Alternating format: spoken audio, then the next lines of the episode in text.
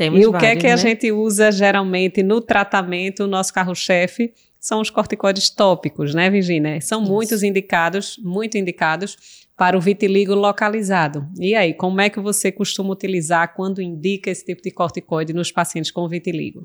Então, né, normalmente quando o paciente tem realmente aquelas manchas mais localizadas, tem menos de 10% né, da área corporal acometida pelas manchas, então a gente pode lançar mão aí do corticoide, que realmente, né, como você falou, é o carro-chefe da gente. Para o tratamento, a gente só tem que tomar cuidado com a área em que a gente vai utilizar esse corticoide, né?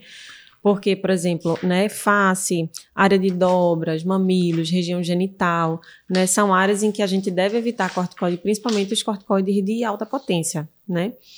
E aí, se for em outras áreas, a gente pode sim utilizar aí esse corticoide, só que a gente vai precisar usar por um período prolongado, né? E a gente precisa aí tomar esse cuidado por conta dos efeitos colaterais, né, que você pode ter aí de atrofia, telangiectasia, estrias, né, que acontece muito, Sim. né, é, braço, coxas, né, já peguei muito paciente, né, com estrias por conta do uso indiscriminado aí do, do corticoide tópico, né. Então, nessas áreas, né, nessas outras áreas, sem ser essas áreas sensíveis, né, de face, dobra, a gente usa muito, mas a gente precisa ter o cuidado de fazer pausas, né Isso. pausas nesse tratamento. Então, você vai utilizar aí. Não existe assim uma receita de bolo, Isso. né? A gente vai ver é, a extensão, vai ver é, como é o paciente, né? E vai escolher como é que você vai ver que o esquema que caiba melhor na vida dele. Então, Exato.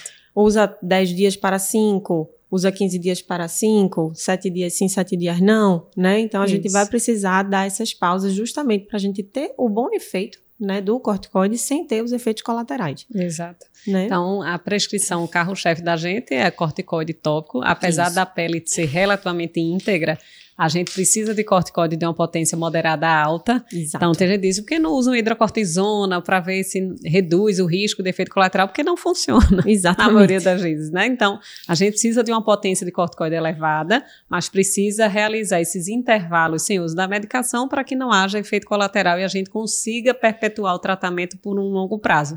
Até porque a resposta não é rápida, né? Quem trata vitiligo achar que em um mês, dois meses está ótimo, não está.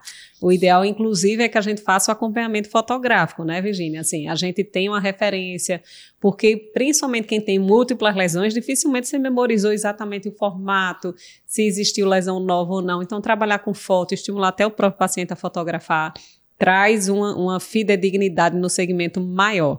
E aí isso ajuda bastante. Então, são dois cuidados que eu queria chamar a atenção, além desse de dar os intervalos para prevenir efeito colateral local né, na pele, mas Isso. também com relação à extensão, como você disse. O ideal é a gente utilizar até cerca de 10% da superfície, mas quando é muito extenso, imagine que você aplicar também o corticoide nessa extensão, você vai ter algum grau de absorção.